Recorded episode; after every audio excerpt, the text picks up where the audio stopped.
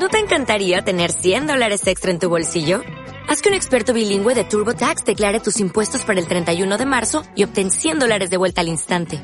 Porque no importa cuáles hayan sido tus logros del año pasado, TurboTax hace que cuenten. Obtén 100 dólares de vuelta y tus impuestos con 100% de precisión. Solo con Intuit TurboTax.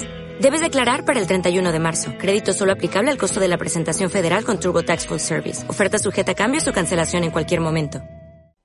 Hola, friki amigas, friki amigos. Yo soy Aitor Díaz. Yo soy Princesa Eva Consuela. Y esto es Friki Planet.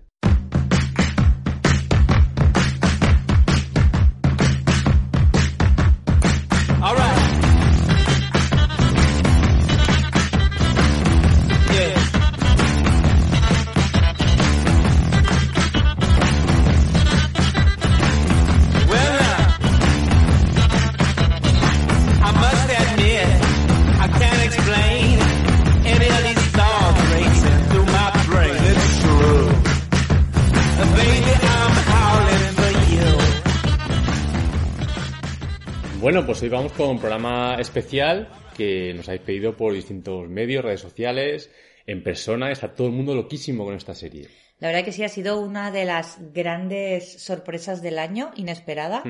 Y bueno, en eso Netflix la verdad es que es bastante experta. En de repente, sin venir a cuarto, poner una serie que lo pete fuertemente. Sí, de repente te hace una gran mierda, te hace un serión como este. Sí, sí. Entonces, bueno, hoy vamos a hablar de Gambito de Dama.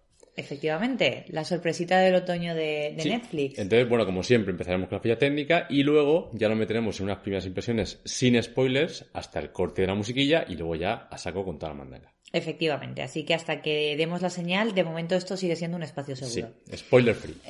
Exacto, empezamos con la ficha técnica. Esta es una serie original creada por Netflix que se estrenó en octubre de 2020. Es una serie estadounidense, de momento de una única temporada de siete episodios de más o menos una horita. De momento. De momento.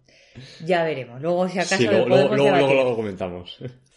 El director y guionista es Scott Frank, junto con Alan Scott, que también es el otro creador, y se basan en una novela preexistente con el mismo título escrita por Walter Trevis. La protagonista principal es Anna Taylor Joy, luego si no podemos hablar un poquito más de los otros eh, actores que intervienen, pero bueno, la protagonista es indiscutiblemente la chica de moda en la oficina, Anna Taylor Joy, que está últimamente en bastantes productos. Y está en todas partes, de hecho. Efectivamente. Premios, obviamente, no tiene todavía ninguno porque la acaban de estrenar hace relativamente poquito y aún no ha habido temporadas de premios, pero sí que destacamos que la puntuación actual de, que nos gusta decirla, en IMDB es bastante alta, tiene un 8,7, o sea, aquí en nada. No las haya consultado, me parece muy alta. Sí, ¿eh? sí, es muy alta. En IMDB ya sabes que les Sí, gusta. sí. En Film Affinity, como siempre, más discretos, pero también notaza, un 7,7, o sea Hombre, que también un espectacular. producto con esas notas, ya, ya con eso. Efectivamente. Sí que voy a decir, eh, para terminar la ficha técnica, como dato que Scott Frank, eh, uno de los dos creadores y el guionista, es director y guionista y ha estado nominado en dos ocasiones a los Oscar como guionista por mejor guion adaptado con Un romance muy peligroso, una peli de Soderbergh del 98 y por Logan, la peli del, Ah, del mira, 2017. sí, sí, que lo ganas es el guionista de hecho, de, no lo sabía. Sí, sí, sí. de estas dos películas, así para que tengáis una referencia de quién hay detrás de este Qué proyecto. guay. Pues como curiosidad un poco de la ficha, técnica, eh, esta, esta serie iba a ser una peli de, de Hugh Ledger. Efectivamente. Iba a ser él el director y además de hecho le iba a rodar justo el año que, que falleció. Pero tuvo un pequeño percance Sí, al matarse percance por darle a las drogas. Por lo que sea va a ser que no la pude dirigir, pero Quizás sí, se sí. identificaba un poco Y además con la el proyecto estaba muy avanzado, incluso tenía una actriz a Ellen Page. Efectivamente, Sí, sí. así era. Pero bueno, eh, pasó Se lo que pasó en, y se quedó por en ahí. el cajón de alguien después de Sí. este eh, dramón con el Sí. que terminó la, la historia de Heath Ledger y Así que hasta hoy. llegó, llegó Netflix y dijo, hombre, esto, esto hay que darle salida. Vamos claro, a darle caña. en vez de una película, ¿qué vamos a hacer? Pues lo ¿En que está más de moda, una serie, efectivamente.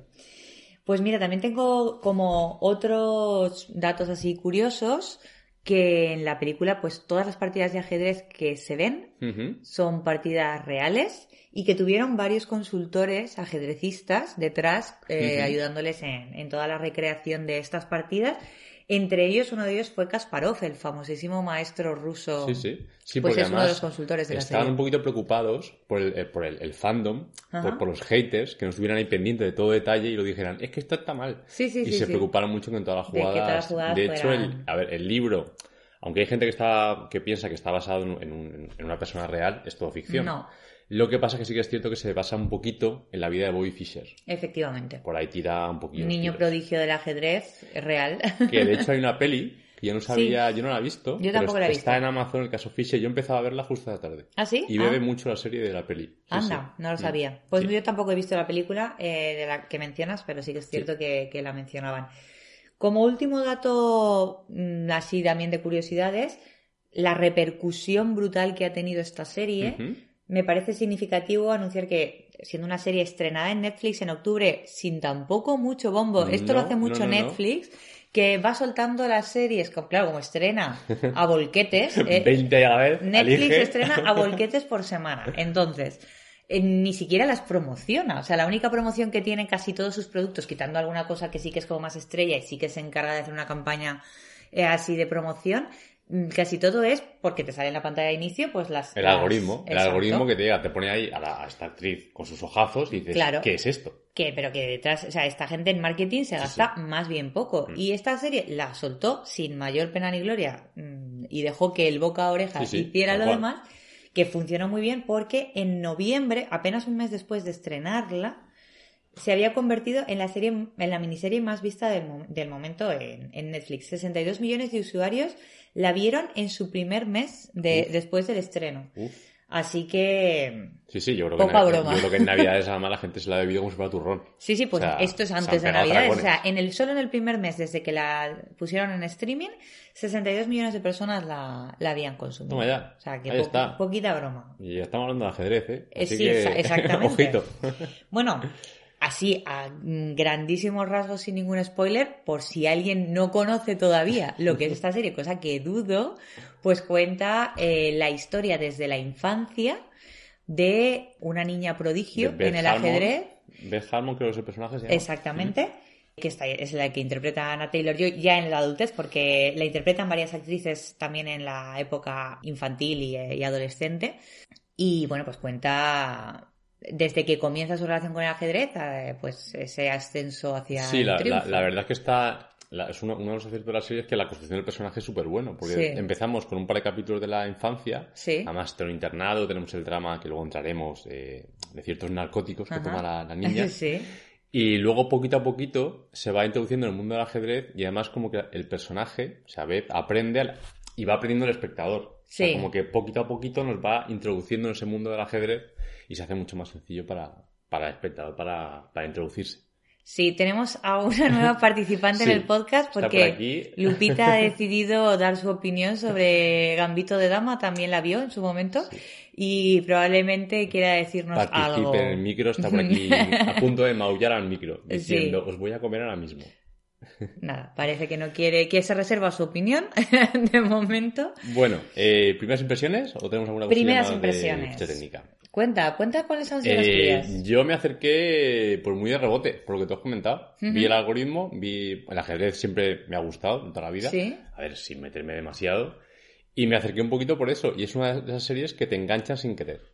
Porque Sí. vas viendo, te metes en el internado. Pero tú no habías oído hablar de ella, tú la Cero. descubriste por Netflix. Cero. Yo fue Mm. encender Netflix, el algoritmo hizo sus cosillas, me puso ahí Gambito de Dama y dije, el título me pareció muy guay, de hecho, Mm. que yo no tenía ni idea que Gambito era una jugada en sí. Claro, Claro, que luego comentaremos un poco de... Bueno, el final título viene, claro, viene de una jugada de claro. ajedrez, efectivamente. Y, y me sorprendió mucho por eso, porque como el mundo del ajedrez me gusta y no había visto ningún producto hace mucho tiempo que lo contara tan bien, y además tiene cosas, por ejemplo, la- cuando se imagina ella las piezas en el techo de su habitación, tiene muchísimas cosillas que ayudan mucho al espectador a entrar en la serie. Entonces, poquito a poquito fui cayendo. Eso, si no, igual lo podemos hablar, pero es, es una de las cosas que la gente más ha criticado también. El, o sea, hay gente que le ha parecido como un recurso genial. muy chulo y sin embargo también he oído a mucha gente que es una de las cosas que menos Ah, le ha gustado de la ¿Qué- serie. ¿Quién la ha sacado? Pues a El mí, tema a de mí cómo- es, cómo ella se imagina las Que partidas. de hecho, viendo la peli de, de- del caso Fisher, Sí, a ver, ahí hacen lo mismo. Lo que pasa es que digamos que es una, una versión un poco previa, un poquito Sí. más como... eh, menos elaborada, ¿no? Claro, es mucho más simple. De hecho, en el caso Fisher se ve el tablero, se ven como flechitas y además te ponen atletas. Te dice, pues de R4 a D no sé cuántos. Ya. Aquí no, aquí lo hemos puesto un poquito más de fantasía. De Sí, hecho, los, imagen, primeros ¿no? capítulos tienen un toquecillo como de cuento de hadas. Sí, Porque sí, un ella poco cuando está ahí cuento. medio tal, Flipando. eh, sí, medio flipando, pues ve, se imagina ajedrez, tal, a mí me, me tiró un poquito por ahí.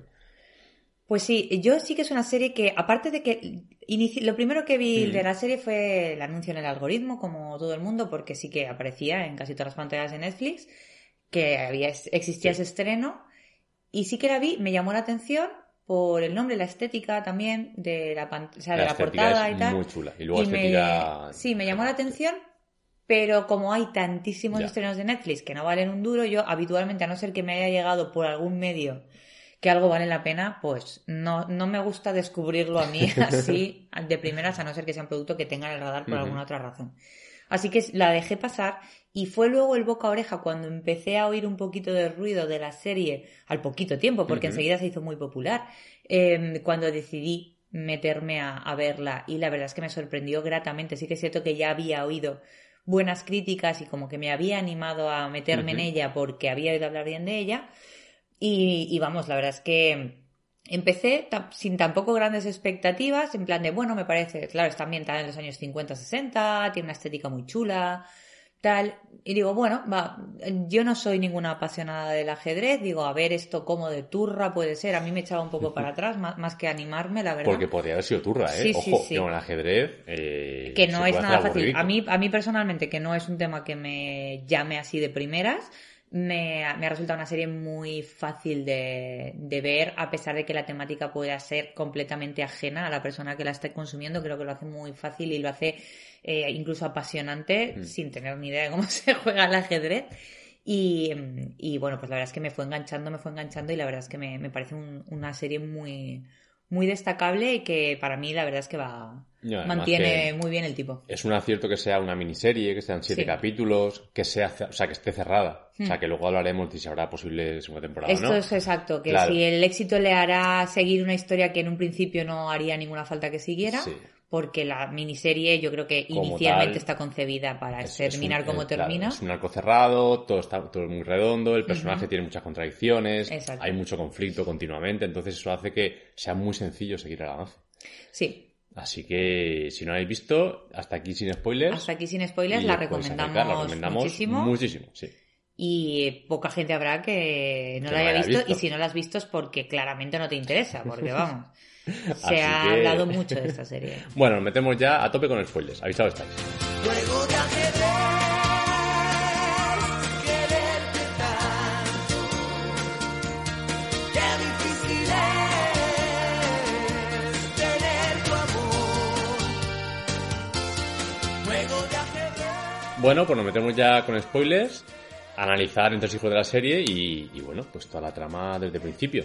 Entonces, como hemos comentado antes, empezamos con Beth en el internado. ¿Qué te pareció esa parte? Esos dos primeros capítulos, porque a mí me gustó mucho el tema de los narcóticos. Sí, El tema de la drogadicción de una niña me pareció... Sí, bueno, una cosa que además ocurría realmente en los Claro. internados, al Sí, sí, parecer sí. Está, está basado en historias reales. Es una, una serie que está ambientada en los años 50 y 60 porque pasan unos cuantos años. Mm.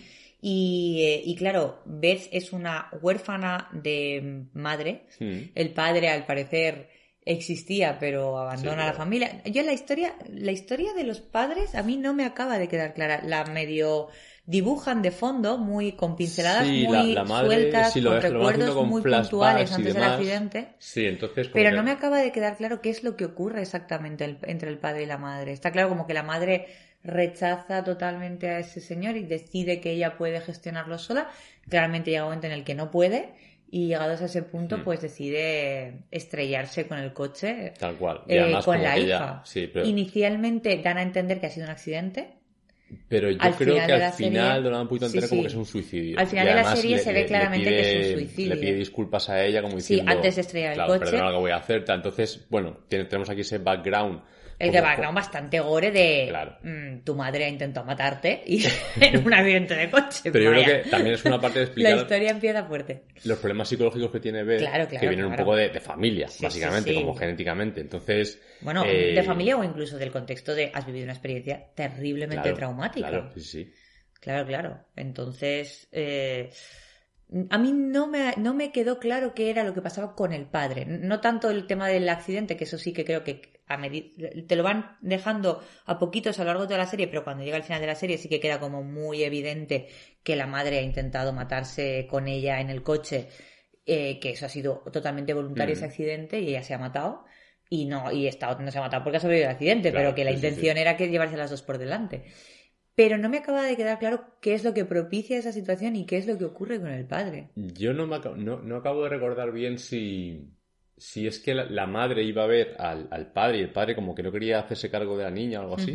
Es que no, no, no. Eso no me Como, eso, claro, como la esa parte de flashback, ya además la resolución está al final de la serie. Sí, Quizás estamos No te un fijas tanto igual, menos ¿no? pendiente en el flashback de lo que está pasando en el, en el- en la- en el presente narrativo, por así decirlo. Pero vamos, sea como fuere, tiene un background bastante conflictivo, empieza Sí. con ese suicidio de la madre y de ahí que Beth acaba en el internado. acaba en el hogar de niñas Metwen Sí. Y em, como huérfana que es, una más, se hace como medio amiga, sí, no, de una chica que se llama Jolene, interpretada por Moses Ingram, que es una actriz que creo que antes de esto tampoco Mm, no se la la conocía. conocía por nada particular.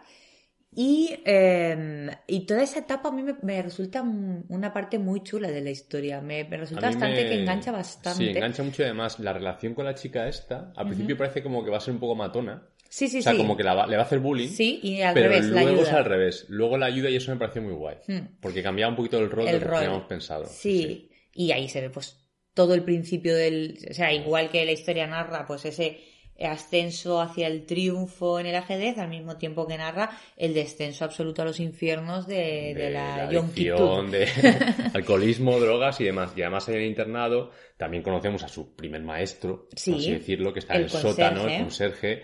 Y también hay una relación muy chula, porque apenas se habla, el conserje es un hombre, pues como, como de los buenos maestros, parco en palabras, Exacto. tipo Yoda. Sí, y, sí. y bueno, pues le va enseñando ajedrez cuando la chica se lo merece, claro, cuando la niña. Cuando la niña hace por- hace por. Hace eh, por demostrar que es- está dispuesta.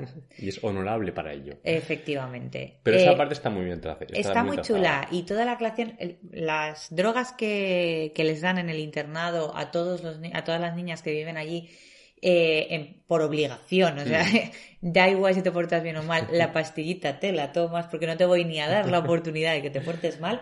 Por si alguien se lo preguntaba, se trata de benzodiazepinas, porque yo inicialmente cuando empezó la serie dudaba si les estaban dando anfetas. Ajá. Porque digo, también la anfeta, digo, Claro, igual, pues que eso era muy típico en la época, drogarte de anfetas. Entonces, digo, pues igual eso también le hace estar más despierta, con la mente Claro. más concentrada, pero no, no. Son benzodiazepinas con lo que drogan a las niñas, que pues que le hace también tener estos momentos alucinógenos, ¿no? Y, y que era algo absolutamente común en, en los años 50. De hecho, se, se conocía en las amas del hogar como mm, la Como copita de vino, la, quiero copita decir. de vino y una pastillita. Claramente. Y además que al principio empieza como lo típico, como que casi rechaza las pastillas hasta que ella se da cuenta De que le con vienen las genial. pastillas por la noche ella se tumba tranquilamente en su cama, se pone a ver su tablero imaginario Se gigantesco, se pone a flipar, a imaginar jugadas y, yo le- y, y luego llega un momento que ella ya empieza con su adicción que Sí, luego desarrollará hasta el punto de que pues, de intentar madurez, de- etcétera, de, etcétera. meterse a robar las pastillas y de que, que la pillen y que sería bueno esa, esa una escena me parece un sobredosis del copón Sí, sí, claro, pero, pero la escena esa que está En viendo la ella película y ella se sale a coger las pastillas me parece un escenón en cuanto a tensión narrativa. Sí, sí, sí, sí, porque dices, está "Va, se va a liar, montada, se va a o sea, liar, se va a liar, se va a liar, pero te mantiene en pillar". tensión. Claro, y luego se cae, bueno. Claro, al final ni siquiera la pillan, se toma las Claro, pastillas, toma lo que le pasa es que le da un chungo y la pillan cuando se ha tomado lo más grande a la pobre. puñado de pastillas a tope y tal. Bueno, entonces aquí nos fijan ya las premisas de, pues, el maestro de, de Beth y nos cuentan un poquito cómo ella imagina esas- esos movimientos en su cabeza. Y empieza sin tener la más mínima idea, como por cierto la protagonista, que esto es otro Sí, dato no así interesante. ni idea del ajedrez. que no sabía jugar a- al ajedrez prácticamente y, y, bueno, aprendió un Sí. poquito para esta serie. Al parecer terminó la serie es controlando, ha- haciéndolo decentemente. Aprendió porque quería, quería que en cámara los movimientos parecían reales y fueran bastante eh, dinámicos. Vamos, sí, pensando. efectivamente. Em, voy a mencionarlas porque me parece interesante. Las otras dos actrices que hacen de Beth en la infancia, la, la niña niña es Isla Johnson y la que hace de ella, eh, no, al revés, perdón, la niña niña es eh, Annabeth Kelly cuando, cuando está recién huérfana y cuando crece un poquito más que es adolescente es Isla Johnson. Ok. que son las otras dos actrices que también interpretan, lo digo porque están bastante presentes Sí, en sí, estos sí. primeros episodios eh, del internado, ¿no? Aunque inicialmente la serie, si no recuerdo mal, aunque estamos así dando un poco bandazos, pero y en- realmente la primera escena de la serie es con el descenso a los infiernos máximos, o sea, el punto ella de, está de más... ella O está... sea, es- ella es de sí, sí. adulta, en- llega tarde a una competición, Que, bueno, creo que si no, es- si no es el último capítulo, es el el penúltimo. penúltimo creo, Sí, justo. Llega tarde a una competición porque está completamente de resaca, eh, todo el maquillaje corrido, se ha dormido, no llega a tiempo y se la ve en ese momento de absoluto caos. De no tengo ni idea de qué está pasando en mi vida. O sea, se la ve a una mujer que parece que ha tenido cierto éxito, ¿no? Sí. No se sabe muy bien qué es lo que la historia que hay detrás, pero que ha tenido cierto éxito, pero que, que está completamente descontrolada. Y ahí es cuando ya Y de ahí para corta atrás y a vamos la a- infancia. al internado y a la infancia y demás. Y Efectivamente. además, un poco lo comentábamos antes, aquí nos introducen ya esa, esa imaginería para ver cómo ella está viendo las, las jugadas del tablero. Y yo creo que aunque haya gente que le pueda, que esto le haya sacado Es que un lo, poco, se lo he oído a varias personas, que a, a mí no, a mí me gustaba, yo creo ¿eh? que para el espectador está muy bien. O sea, está Mm. muy bien porque te hace entender, o sea, te hace un poco meterte en la cabeza de Beth y empatizar con ella. O, se- o- o saber un poquillo lo que siente o cómo Sí, ve es ella una el forma de interpretar cómo ella eh, va absorbiendo, absorbiendo las normas y, la, mm, y esa creatividad que también supongo que implica el juego, desde el Claro. absoluto desconocimiento del ajedrez, estoy hablando, claro. No, es una forma muy, visual de eso, de, de- de- Sí, de- de ver cómo funciona su cabeza, Claro, ¿no? exactamente, que son todo engranajes, pieza y está imaginando continuamente jugadas, jugadas, jugadas, Exacto. jugadas. Entonces, yo creo que es una cosa que ayuda mucho a construir el personaje desde el principio. Y bueno, pues el conserje empieza. Que no se confía nada en esta niña, que claramente tiene una niña, tiene una cara de psicópata que no puede con ella, porque la niña la verdad es que te la encuentras en un pasillo oscuro una noche y, y, pues, ¿qué Y, quieres que te diga? como que sales corriendo. claro. Y eh, el conserje pasa de, de decir, la niña petarda esta que está aquí molestándome mientras yo estoy a mis cosas, pues pasa a ver que a las dos o tres cositas que le va diciendo, la tía coge la mano, se coge el brazo y le adelanta por la derecha en un momentico. Hasta que y luego le lleva un profe de ajedrez. Claro, cuando el conserje se da cuenta de que hay una potencial de la leche y dice esto hay que A ver qué pasa aquí. Entonces tenemos esa escena también maravillosa que llega un profe de ajedrez, prueba a ver y por supuesto eh, se queda muy sorprendido de las capacidades de la niña, que es un prodigio. Y supuesto. y tanto.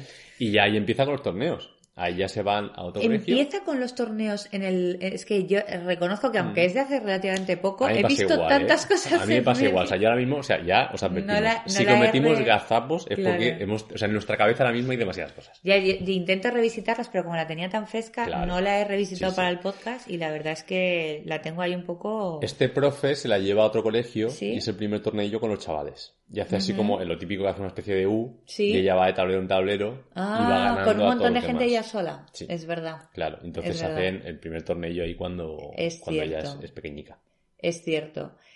Y de ahí es cuando ya la adoptan. Sí, justo. Que de hecho, que lo, lo de la adopción es otra cosas que a mí me sorprendió muchísimo, porque los padres, como que piensas unas cosas de ellos nada más verlos, Sí. pero luego la madre... o sea, Cambia radicalmente. Cambia radicalmente. La madre yo la veía como súper mala al principio, o yo pensaba que iba a ser mala, Y que el padre iba a ser más amoroso. claro, y luego Y es o sea, completamente al revés. al revés, y la madre me parece un personajazo. Alma Wesley es el personaje de la madre interpretada por Mariel Heller y que hace de la madre adoptiva con otro serio problema de alcoholismo. Que le da un poquillo, ¿eh? Le da un poquillo Pili a, a- mili. a las copicas.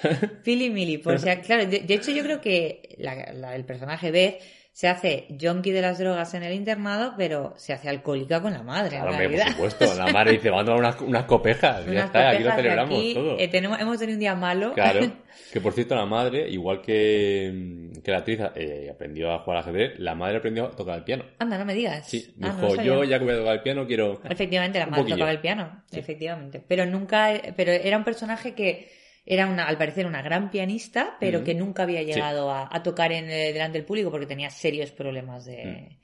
De De- ansiedad de interpretar delante de la gente, aparte Sí. de alcoholismo que también. Sí, sí. Pero bueno, pero bueno, Total, el pues, padre la adoptan, nada el padre pasa Fuertemente. hasta narices y el padre las abandona, ¿no? desaparece, Desaparece. él se va, las abandona y ahí es cuando, cosa que no ayuda al alcoholismo de la madre, por lo que fuera. Y, Esas cosas que pasan. Sí, entonces, pues claro, esta se ve el panorama de este se ha pirado y no piensa volver. Esta señora es alcohólica, pues tira tú del carro, porque hija mía. Y además me mola mucho la primera Pero, vez que pero llega también las Beth- une mucho, ¿eh? Sí, sí, las une Las mucho. Ya, un montón la desaparición un, del un padre. poquito de esto, pero De esa a relación, es muy bonita. Comentando un poquito la estética, me mola mucho cuando ella se cambia y se muda, se va a la casa. Sí. La primera vez que entra a la habitación, Sí. es una habitación como la casa como todo recargado, Sí, sí, es las rococó, papeles, todo todo rococó, rosa. ese, ese contraste con internado, me Claro, pareció- claro. me parece Claro, flipa porque le dicen, no, tu habitación. Y entra, claro, está que compartía habitación de ¿Una 20 habitación? literas todos juntos, claro. Y ve una habitación que además es que no puede ser más mm, y- excesiva. Barroco, y se queda barroco. como, pero todo esto es para mí, o sea, como que le explota la cabeza totalmente. Y está guay eso que comentabas tú antes, que el padre las abandona y entonces en un momento dado Beth quiere participar en un torneo, Sí. porque le va por ahí la cosa, Claro, ella, ella a escondidas de los padres, pues sigue haciendo marcha, claro. Pues sí, ya con el ajedrez tal. Incluso eh, le llega le llega a robar dinero a la madre, lo intenta, Sí. pero no lo consigue y le pide dinero al conserje. Efectivamente, Y que, que es el que le, da el dinero para ese primer torneo, que es el que empieza sí, todo. le envía un billet y, y ahí se, se apunta al torneo. Ya me gusta mucho, bueno, el torneo, por lo que sea. Beth, no sé si lo gana o queda segunda, pero algo, algo de pasta se lleva. Sí, sí, sí, claro, y es cuando la madre ve el, potencial de la Ahí niña, está. de Y que no me- solamente es que sea buena, sino que le va a dar lereles. Eso me parece genial. O sea, que la madre, sin ser mala, le dice, a ver, ojito, Aquí hemos venido a sobrevivir claro. y tu dinero nos viene bien que, a las dos. Oye, que has- que te has ganado unos pavicos, pues esto... Esta es la de la niña prodigio con el padre representante. Sí, tal cual. libro, vamos. Sí, sí, sí. Solo que aquí el padre representante, en vez de pegarla y hacerle las mil mm, putadillas clásicas de los niños prodigio de la vida real, pues aquí resulta que pues eso no es tan mala y que en el fondo, aunque tiene una relación pues bastante tóxica porque son las dos, dos pedazos de yonkis de mucho cuidado, eh, pues, y que bueno, porque la madre obviamente tiene claro que yo creo que a, a medida que también va conociendo el juego y que va dándose cuenta de, de la pedazo de, de- de genio que tiene ahí al lado, sí que acaba apreciando Sí, sí, la- sí. la- lo- el virtuosismo de, de la hija, pero inicialmente No, no, ve el, el beneficio económico. Claro, ella ve y dice, bueno, aquí sacamos pasta. No, no entiende muy bien cómo, pero luego ella va acompañando a la hija, pues eso, cada vez va escalando. Al principio es un Sí. torneo chiquitillo, luego se cambia de ciudad. Y luego además la madre me mola mucho porque hace como de contable. O sea, ella te Sí, está sí, haciendo que números la, genio- la y dices, mira, claro, aquí... la otra sabe de ajedrez y Claro, de poco más. Y la madre dice, mira, aquí no gastamos 300 dólares, pero vas a ganar y nos vamos a ganar 700. O sea, tenemos un beneficio de tal. Entonces le va gestionando todo. Sí, sí, sí. Y la madre, que es un personaje que lo veíamos hasta entonces un poquito apagado, Sí, de hecho, está como un que también yo creo que para ella es un propósito, Sí, ¿no? exacto. Le da un Le da un de propósito, vida. porque después del abandono del padre ella se queda particularmente hundida. De hecho, como que esta tira del carro, porque la otra es que pues, tiene una crisis depresiva de la leche que no se levanta del sofá, o sea, Claro, que no vale para hacer nada. La madre se siente fracasada porque le gusta el piano que nunca puede tocar en público, no tiene familia, etcétera, etcétera. Entonces, esto No le da la vidilla, hijos, claro, claro. esto le da la vidilla de, de tirar para adelante. Entonces, se crea una relación muy chula entre madre e hija porque la madre, sin ser una buenaza, porque tiene alcoholismo y ese tipo de cosas, Sí, sí, tiene cositas. y que a la, a la hija pues la arrastra hacia ciertos Bueno, lugares, así- de hecho, así termina. claro. así termina, con una Pero cirrosis del copón. poquito a poquito se preocupa mucho por su hija y la va llevando, pues la van cansando. Y todo esto cada vez, o sea, tú vas viendo a medida que avanza la serie y a medida que ella va haciéndose más mayor y, y que todo esto va progresando y que esa relación un poco manager, manager representada y madre-hija, pues se va estableciendo un vínculo cada vez pues más de, también un poco de iguales, Sí. ¿no? Y pasan de ser un poco madre-hija a ser, yo creo que incluso más amigas, Sí, ¿no? sí, sí. Sí, es, es como si una relación de amistad, como si una hermana pequeña y una hermana sí, mayor. y de o sea, admiración, de que sí. se tienen un cariño especial, un aprecio. Mm, Sí, es, eh, yo creo que no es una relación de madre e hija típica No. porque se, se tratan más como iguales llegados a cierto punto y, y de eso, de compañeras, de, Claro, de- además, de además aventuras, hay ¿no? muchas escenas de que pues, se van de cenas, se van de copas juntas, Sí, se sí, van de sí, fiesta, tal, no sé cuánto. Y bueno, y la madre va viendo que estaba sin frenos y tampoco hace nada al respecto. en plan de, bueno, pues ya, apaño, está, vamos ahí a tope. Efectivamente. Entonces, bueno, por una parte tenemos la relación amorosa, o sea, amorosa, perdón, la relación eh, con la madre, que tiene ciertos conflictos, que eso viene muy bien a la serie, para que en ningún momento dejemos el hilo. Y luego, por otra parte, también tenemos las relaciones amorosas de Sí. Beth Con todos sus con contrincantes. O sea, es en plan, eh, cualquiera que se ponga delante que le pueda medio ganar, Vaya. dice, eh, vamos a tomar unas copejas o algo, ¿no? Vaya tela, sí, la verdad es que eh, ahí tiene un issue Sí, también. sí, esta ahí chiquita. además va torneo de En plan, como- ¿quién es mi enemigo? Tú. Pues Pues a por ti que voy, en todos los sentidos. Y, Pero sí, bueno, y todos caen rendidos a sus pies, Hombre, porque claro. es verdad que, claro, es la que tienen enfrente es Anna Taylor Joy y sus ojos, y sus enormes ojos. y Durante una partida entera, se hace largo. Se hacen líos. Sí, sí, sí. Bueno, el primer contrincante que luego se acaba convirtiendo en amigo, y, y obviamente porque además lo acaba reventando, evidentemente, es eh, Harry Beltic, interpretado por Harry Melling, que era el niño, que era Dudley Dursley en Harry Potter, en la saga de Harry. Potter, que entonces allí era un, un gordo cabrón, la verdad es que es lo que era eh, este personaje, porque era el mal hecho persona. Y, y bueno, pues este chico ha crecido y se ha convertido en este muchacho. Este es el primer contrincante. Este es el, el que gana el torneo de Kentucky, que es el primero al que ella se inscribe cuando ella todavía no es profesional y no tiene ni siquiera Vale. puntuación ni nada. Y le dicen, no, no, tienes que ir con los amateur. Este es el con el que luego convive. Y comparte luego piso? se va con él, Vale. exacto, luego se va con ella Es que y le ayuda. confundo, exacto, sí, hay tantos. Eh, lo- se va con ella y es la que le entre, el que le Sí. entrena para, para entonces, ganar. ¿no? Tenemos, este es el primero. Luego tenemos al periodista. Luego tenemos al periodista, que es con que- el que ella sí querría Claro. tener fueguito ninja. Que Con el que tiene- ella querría tener fueguito ninja, pero que a él pues no le que interesa, ni que siquiera siendo Ana Taylor porque tiene otros intereses. Eh, que es eh, Tau, eh, no sé ni pronunciar esto.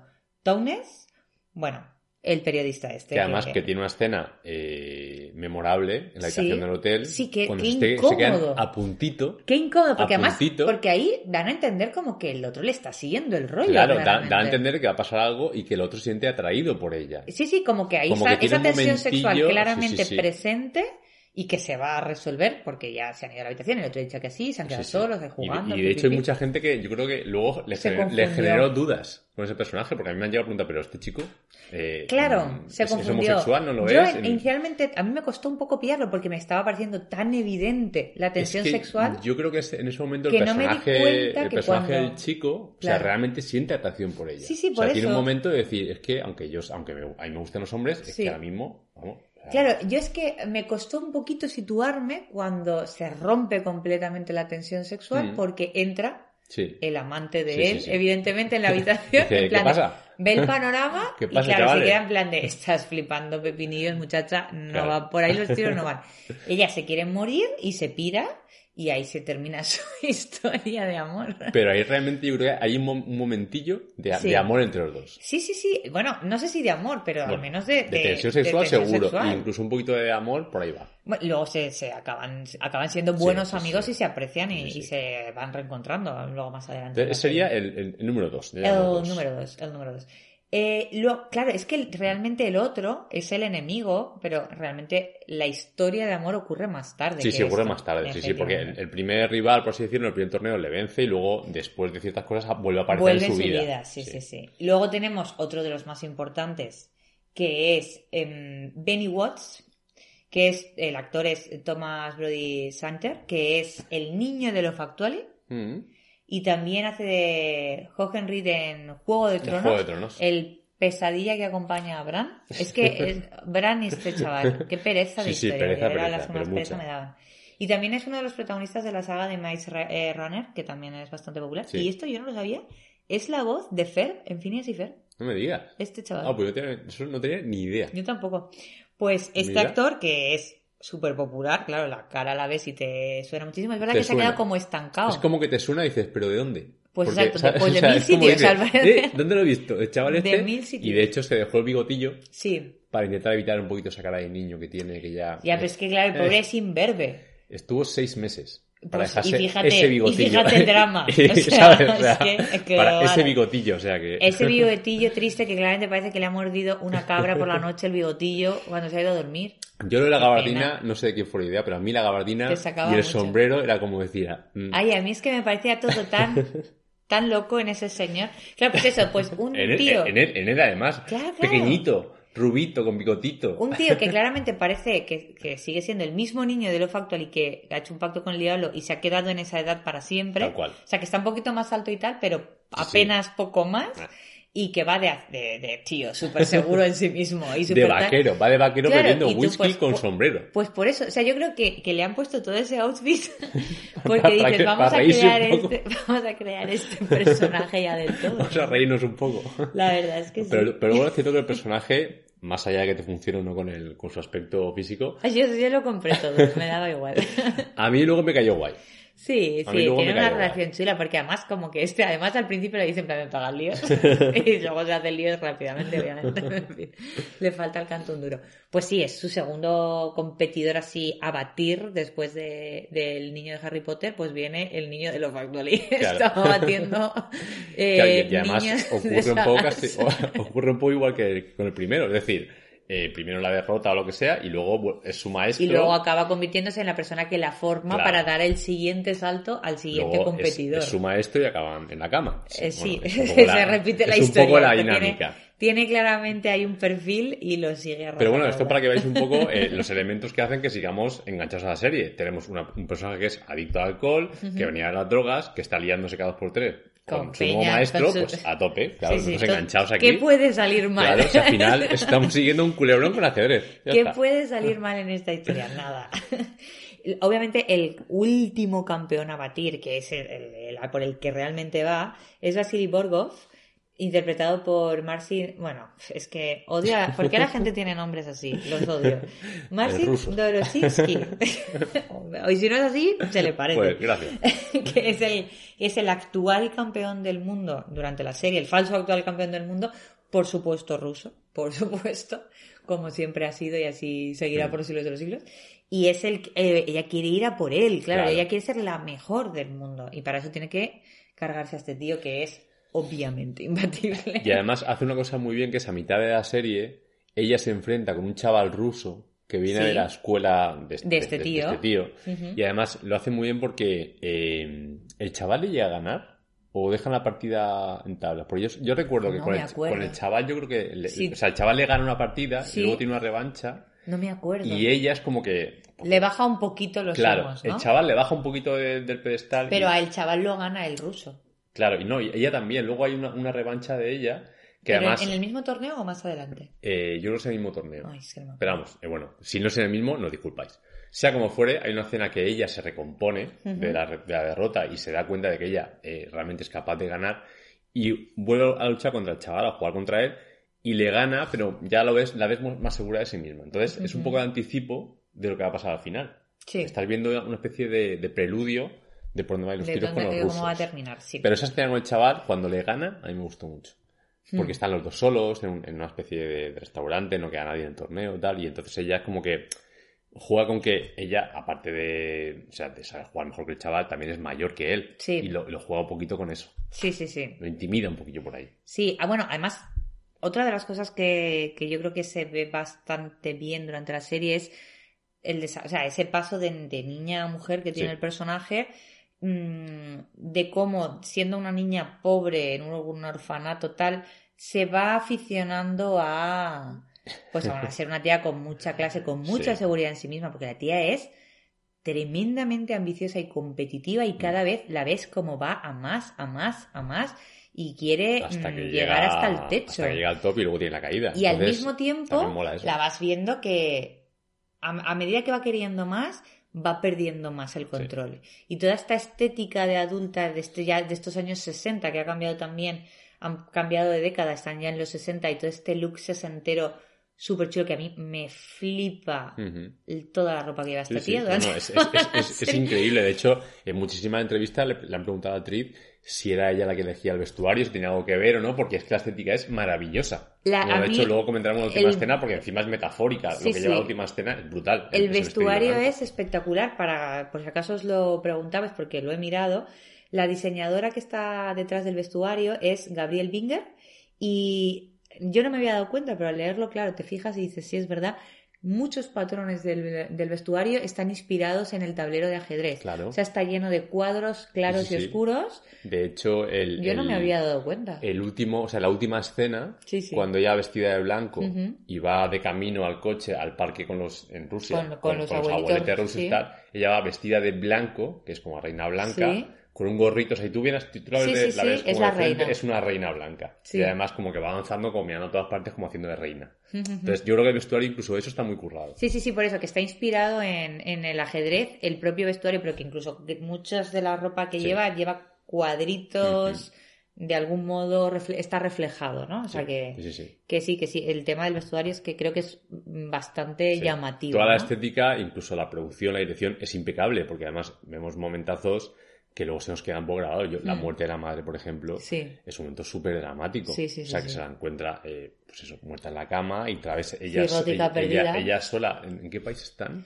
Yo creo que están en Estados. Unidos todavía. Ah, en, Sudam- en Brasil igual. Se han ido a ver al, al, al medio noviete este preso que tenía la Ay, madre. sí, ¿México? Entonces, es, No es me un acuerdo. país, yo creo que es eh, en Sudamérica, no me acuerdo exactamente, pero vamos, ella se ve en un país que no es el suyo Sí. y claro, con el cadáver de la madre ahí y como sin saber qué hacer. Entonces, me parece, o sea, dentro de la serie, que se detengan esas Puedes cosas. llamar al padre, en plan de repatria a tu mujer, que Tal se acaba cual. de morir por si te interesa un poco el tema. El otro le dice, ya te llamo yo, y se Sí. desentiende por completo. Que dice Claro. que la otra, ahí en la otra se ve esa rabia de decir, a esta tía que yo la he querido, que yo la he querido lo que tú no la has sabido querer, Mm, que menos mal que me ha tenido a mí. Y que yo he sabido eh, eh, apreciarla, porque tú la hundiste todavía más en la Tal mierda cual. y yo me la- le recogí los pedazos cuando tú la abandonaste porque la dejaste hecha un higo y le saqué todo el potencial que tú no le fuiste capaz de sacar, Sí. mm, pues esa rabia de decirle, yo quería a esta persona y tú ni siquiera has tenido el respeto de honrarla ahora que está muerta. Tal cual. Sí, no, sí, pero además la muy serie te- juega muy bien con esos momentos y la- con las reapariciones, porque también hay un momento en que reaparece la amiga del orfanato que luego la ayuda Sí, con temas cuando esta económicos está y demás. fatal, claro. Claro, y luego además, por ejemplo, cuando, que no, no me acuerdo si reaparece con el entierro del, del primer mentor. Con el, claro, con el entierro del conserje. Sí. Entonces, Sí, eh, puede ser. usan, usan muy bien esos elementos del pasado Sí, para que, ella vaya evolucionando. Claro, sí. para que ella vaya evolucionando y vaya superando como obstáculos que a lo mejor la han estancado. Porque siempre al final, eh, un poco el, el ciclo, la, la estructura de la serie es voy ganando, me voy haciendo más adicta a lo que sea, voy subiendo, me estrello. Sí, Vuelvo a subir un poquito, me estrello. O sea, va Sí. como ey, a escalones. a escalones. Mm. Y siempre orientada a, este- a ese, a torneo final Y al ruso, claro, vencer Claro, al al ruso. ruso, que además al final vemos como que eh, también está como trabada y luego tenemos el grito último de, de los super amigos. Sí, oye, el grito de los, De los vengadores del Claro. ajedrez. A Efectivamente. mí eso me mola mucho. Los Vengadores del ajedrez, sí. Eh, el final de la fase 1. Bien. En- la verdad es que, mm, claro, tú has visto que el principio de la serie ha sido que ella está fatal, con un resacón, totalmente descontrolada, llegando tarde a un torneo. Y en- creo que es en el séptimo episodio donde ocurre ese torneo, que es el primer enfrentamiento que tiene ella con el ruso. La primera vez que consigue llegar a la final contra el ruso. Ujú. Y claro, ¿qué pasa? Pues que llega en el momento en el que ya está más desfasada de drogas, de alcohol, de todo, y, em, y pierde. Estrepitosamente está, está realmente Pero, ida pero- de olla. pero cuando pierde entonces no es el capítulo 7, es, es- no me acuerdo No, qué no, el es. anterior, Ah, el anterior, el vale, sí, justo el claro. Ahí ella se enfrenta por primera por Claro. fin consigue estar en la mesa contra él Claro, y ya, ya está y pierde estrepitosamente porque ella no está en Claro. condiciones. Se presenta tarde, se presenta que se ve que claramente no está nada, con- que, o sea, que no puede pensar porque lleva un resacón que no se tiene.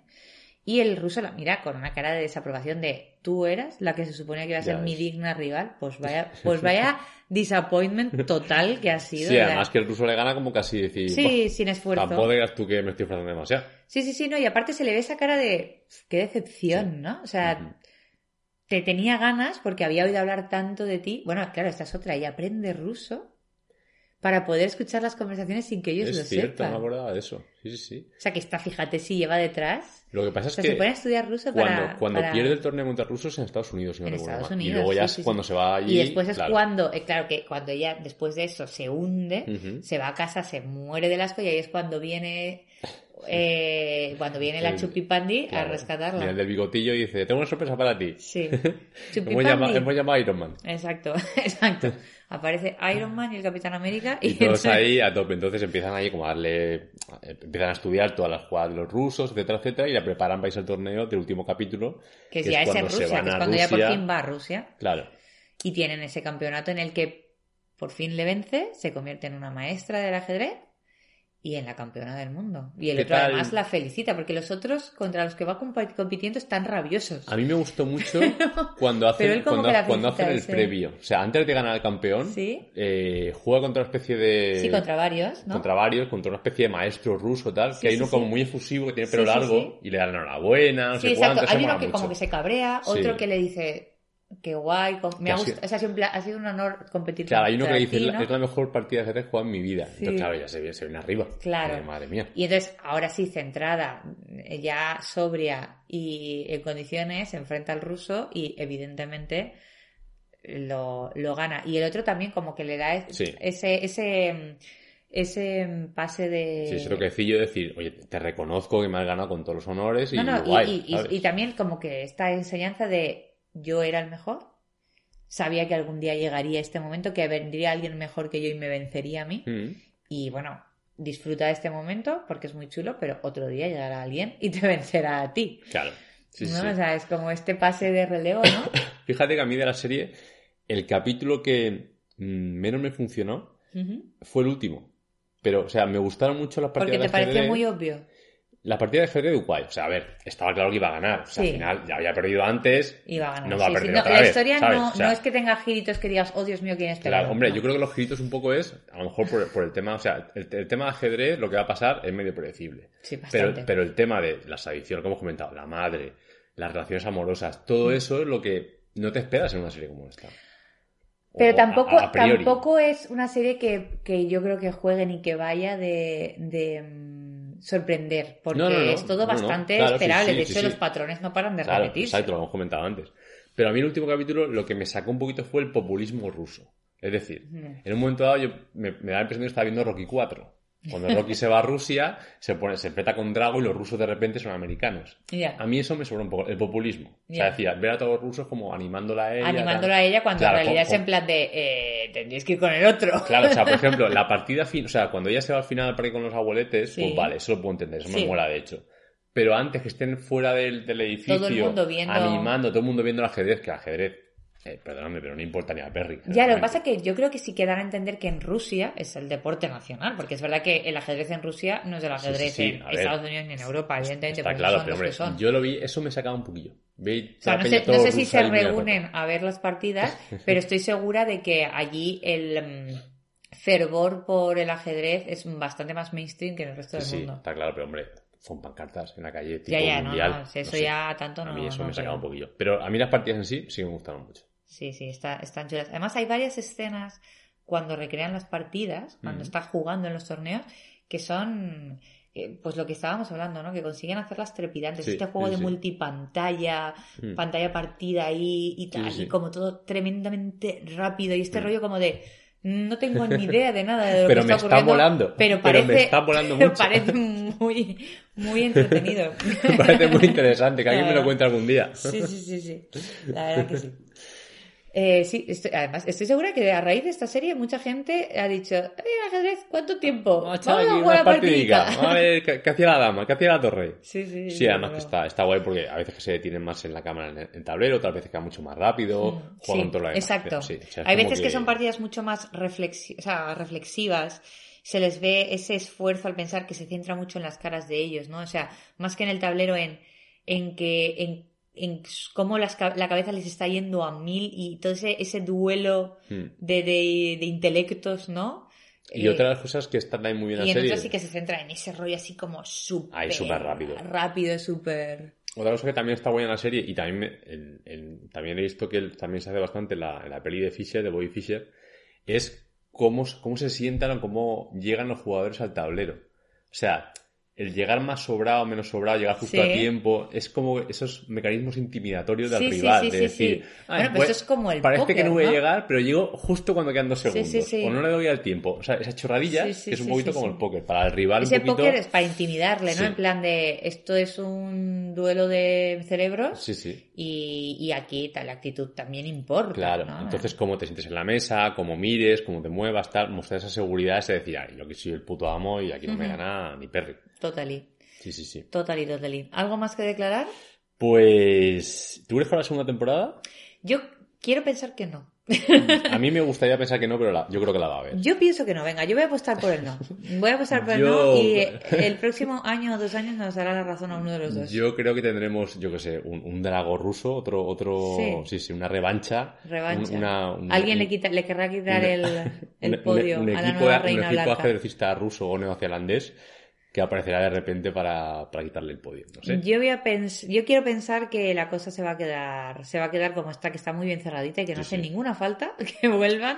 Esta serie tal cual estaría fantástica y maravillosa. Sí, aún así, reconozco que si hacen una segunda temporada, la veré. Sí, sí, sí. Hombre, hombre, La hombre, si la hacen de 20 capítulos, yo no lo sé. No, hombre, no. Pero si hacen una miniserie, pues hombre, Hombre, pero no. habrá que verla. Claro, claro, pero bueno. Pues ya está, miniserie destripada. Yo creo que ya le hemos dado todo. Sí, pues nos vamos a ir con el ranking. El ranking, el ranking de hoy es peculiar. Es peculiar. Vamos a, a dar paso a la sintonía y ahora Ahora explicamos más. Listen, do you want to know a secret? Do you promise not to tell? Whoa, whoa, closer. Let me whisper in your ear. Say the words you long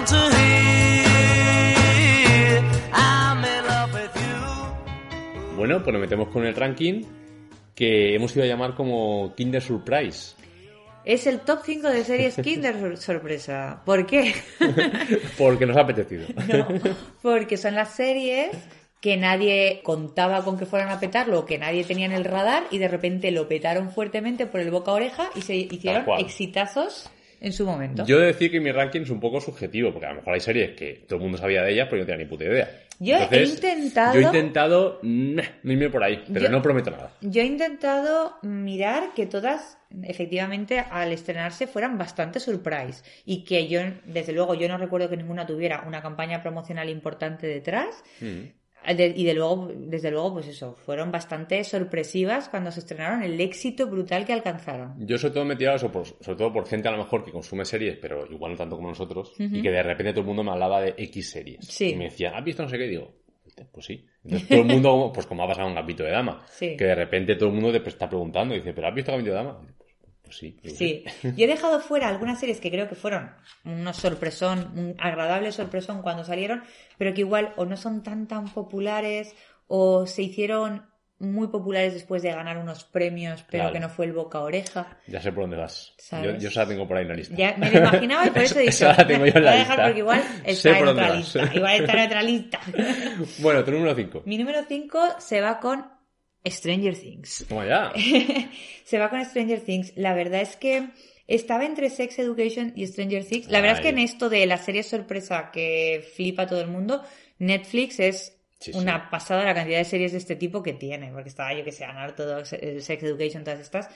Pero creo que, aunque a mí personalmente como serie Sex Education me gusta más que Stranger Things, creo que el fenómeno Es que el fan fenómeno Stranger- que consiguió. Stranger Things y ese petar la cabeza y que todo el mundo hablara de Stranger Things y toda esa nos- ese revival de la nostalgia de los 80 que evocó esta serie, creo que se merece el puesto número merece 5 de este muchísimo. ranking. Yo no la he puesto porque, por lo que sea, yo sí que iba con un poquito de. Yo ya me había enterado. Ya. Decía, ay, Strangers. No, no, yo- Pero claro, es el boom ochentero que vino después, eso, eso yo creo que no, no se imaginaba nadie. Sí, sí, no, y aparte que fue una serie que no, o sea, fue una serie publicada en el verano de su año, que es verdad que ya Netflix estaba en España, ya tenía cierto, cierta potencia, aunque no llevaba tampoco mucho tiempo.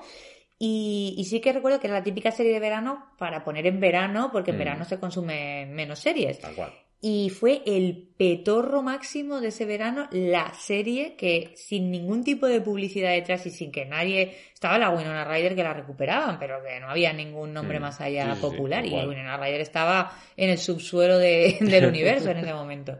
Y fue como el petorro, Sí, el sí. petorro, yo me acuerdo perfectamente, sí, sí. Tu número 5. Mi número 5 es lo que hacemos en las sombras. Oh, la serie. qué Y a ver, ahí voy un poquito porque. eh, no sé si. Yo creo que no la ha petado demasiado. O sea, no es una, una, una serie que a lo mejor tenga. Creo mucha que entre los seriéfilos es una serie Yo voy, muy voy apreciada. un poquito por ahí, porque Pero la, ma- no mayoría mainstream. de gente que mucha gente no sabe ni que existe la serie, Mm. la película sí, Sí, pero cuando se acercan a la serie a todo el mundo le flipa. Sí. Entonces, poquito a poquito, creo que entre los seréfilos sobre todo, se va Sí. extendiendo y en plan, está empezando a ser muy top. Sí. Estar en boca de casi todo el mundo. Para mí sí que es verdad, yo es que esta sí que la tenía bastante en el radar porque la película de la que bebe, que es de unos cuantos años anterior, yo sí que la había visto y es una película que a mí me gusta mucho y que, y que siempre la Sí, sí, he la- recomendado. la la tenía- es un es verdad que es una, una película absolutamente también underground de unos neozelandeses colgados que ahora son muy populares, pero entonces no los conocía ni Peter Craig. Waikiki en su día decía, Claro, "Este- este es?". entonces era Claro. plan de, what? Sí, sí. Eh, pero claro, yo los tenía fichados por una serie anterior que habían hecho, Fly of the Concords, y, y la película la tenía fichada y, y muy fichada. Entonces sí que sabía que iban a hacer una serie de esta película. Claro, pues yo por ejemplo la serie, de hecho me la descubriste tú, yo no sabía Sí. ni que había serie. Exacto. Y luego, la- o sea, con todo el mundo que lo ha comentado y lo ha visto, vamos, hay legiones de seguidores ahora mismo. Sí, sí, sí, serie. sí. Sí, además estoy segura de que mucha gente ha descubierto la película después a raíz de la Sí, serie. Sí, sí, tal cual. Hmm. Número 4. Mi número 4 he metido una española, que me apetecía meter una española, y para mí la que cumple el patrón no es la casa de papel, que es la que todo el mundo espera que ponga, pero yo, no. yo no puedo con ella. Porque no puedo yo con ella, a no mí puedo tampoco soy fan de la casa de papel, a mí tampoco me gusta y por eso no la tengo. Es Fariña, Fariña. que creo que también pegó un gran petorro, fue pues súper popular. visto. Pues es un serión. Sí. Y no sé si está en Netflix. Igual ya no está. O estuvo en Netflix en algún momento. No está difícil de ver. Fariña, que fue nuestro Narcos nacional. Para mí, mejor que Narcos. Para mí. Creo que es una, mini, es una miniserie. Es un serión súper bien hecho. Súper interesante. De un. Mira, sí, está- efectivamente. Está en Netflix y en, y en eh, A3 eh, Player. O sea que fácil, fácil de encontrar. Una única temporada, mm, maravillosos. Javier Rey espectacular haciendo del protagonista. Maravillosos protagonistas. Una, una historia súper interesante de la que, bueno, aquí todos sabemos pues que sí, el narcotráfico en Galicia, pues eh, obviamente aquí en España pues es un tema que se conoce. Por lo que sea. pero que tampoco, yo no, tampoco me sé los detallitos ni las mafias que hay detrás moviendo Mm. el maquineo. Y la verdad es que me parece súper interesante la serie, mm, me enganchó un montón. Y fue una serie de la que se habló muchísimo. Se basaba en un libro que ya Mm. fue bastante conflictivo sí. porque tiraba de algunos hilos de altos cargos bastante. Que no eran muy, no eran muy confortables, como, "Eh, por, ahí, por ahí no vayas. Exacto, y mm, de hecho, bueno, el libro lo, lo vetaron, lo Mm. censuraron. Pero la serie consiguió ver la luz y también yo creo que todo este rollo que hubo detrás Claro, de la historia esa y tal, fue ayudó que mucho a que la gente la viera y, y fue una serie ultra comentada en su momento y, y un gran éxito porque además lo acompañaba la, una gran calidad del Claro. producto. Fariñas. Fariña. Pues mi número 4 es Sex Education. Oh, qué guay. Claro, ya sabías que le iba a poner en la lista, está Sí. claro. Hicimos un programa de Sex- eh, de Sex Education y ya lo comentamos. Era la gran, otra gran oculta de, de Netflix. En plan, Es que de Netflix repente esto- aparece en la parrilla, ¿esto qué es? Una comedia ligera, tal, te pones a verla y es un pedazo de serión Sí. por cómo, o sea, los temas que trata, cómo los trata y, la naturalidad con que lo hace. Entonces, eh, bueno, ya comentamos largo y entendido en el programa que hicimos sobre esta serie, así que os animamos para a verla again. Again. Todas las veces que queráis. Y tanto, sí, sí. tiene dos temporadas y las dos son muy buenas. De hecho, Sí. mantiene el nivel muy bien, ya lo comentamos. Efectivamente. Eh, la verdad es que sí, Netflix es capaz de lo mejor y de lo peor. Tal cual. Aquí, aquí estamos en lo mejor. De momento nos mantenemos en lo mejor. Bueno, pues mi Número número tres. 3 fue otro boom que fue monotema del universo en el momento en el que se sacó. Esta vez me voy de Netflix y me paso a HBO con Chernobyl. Chernobyl. Chernobyl, esa serie que fue mm, monotema. O sea, yo me acuerdo que fue una serie que además mm, también lo mismo, HBO no anunció en Nada. absoluto de su existencia. Nada. Pusieron la serie sin pena ni gloria porque yo creo que tampoco contaban con que fuera a petarlo el tema. Además era una miniserie cerrada también. El autor también había dicho que no iba a haber segunda parte a pesar del súper exitazo que consiguieron. Y me acuerdo que es que todo el mundo, eso sí que fue un boca oreja de que todo el mundo, Chernobyl, Chernobyl, to- has visto Chernobyl, has visto...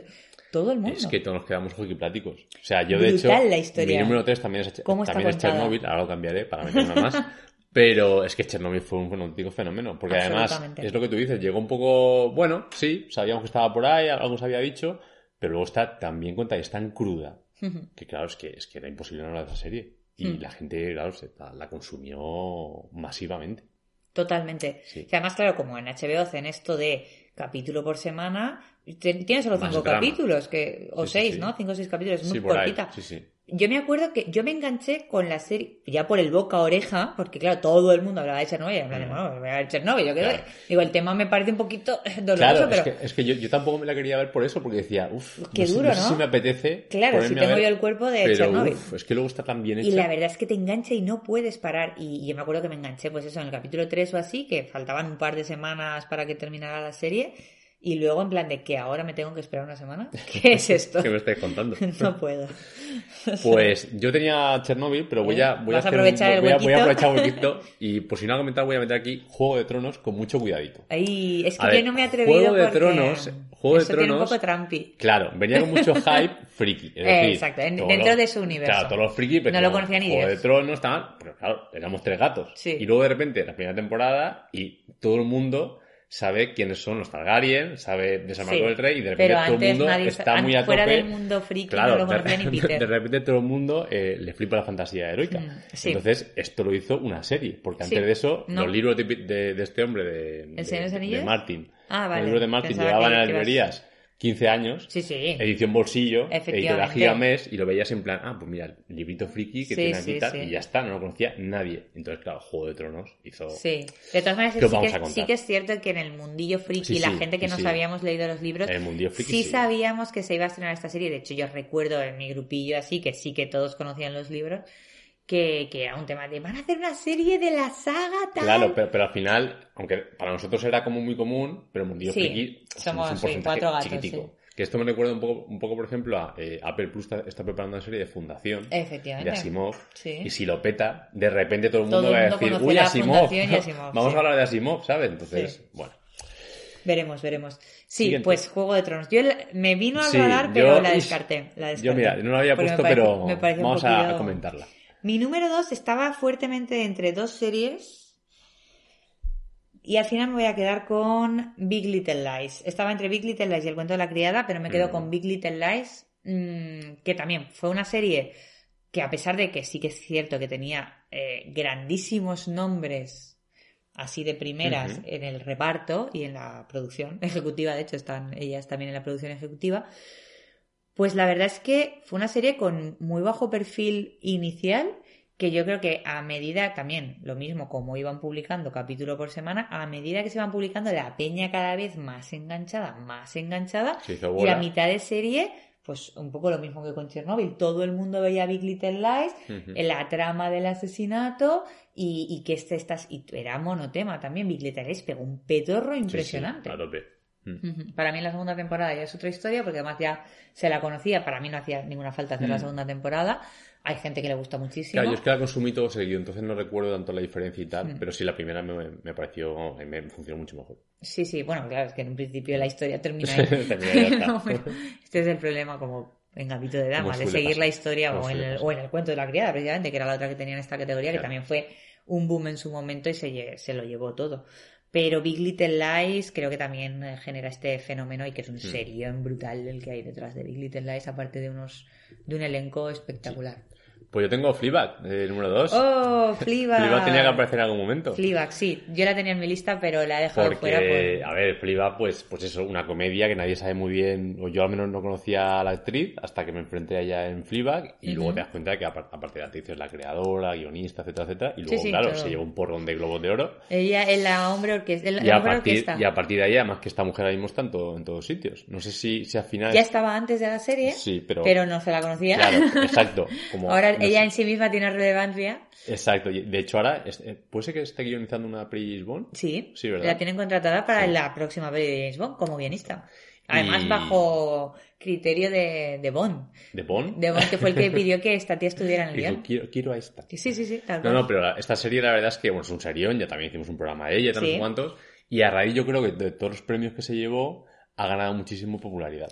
Ahora se Claro. habla muchísimo más de ella, Exacto. todo el mundo la conoce, etcétera, etcétera. Fleabag, o sea, Fleabag, mm, yo a ella la había visto en Crashing, que es la Sí, serie anterior es que tiene en no Netflix. Yo la vi en su día, pues como una serie más que pasó Mm. por Netflix, me hizo gracia, no era Fleabag, pero me hizo gracia, pero se quedó en una única temporada porque esta se fue a hacer Fleabag.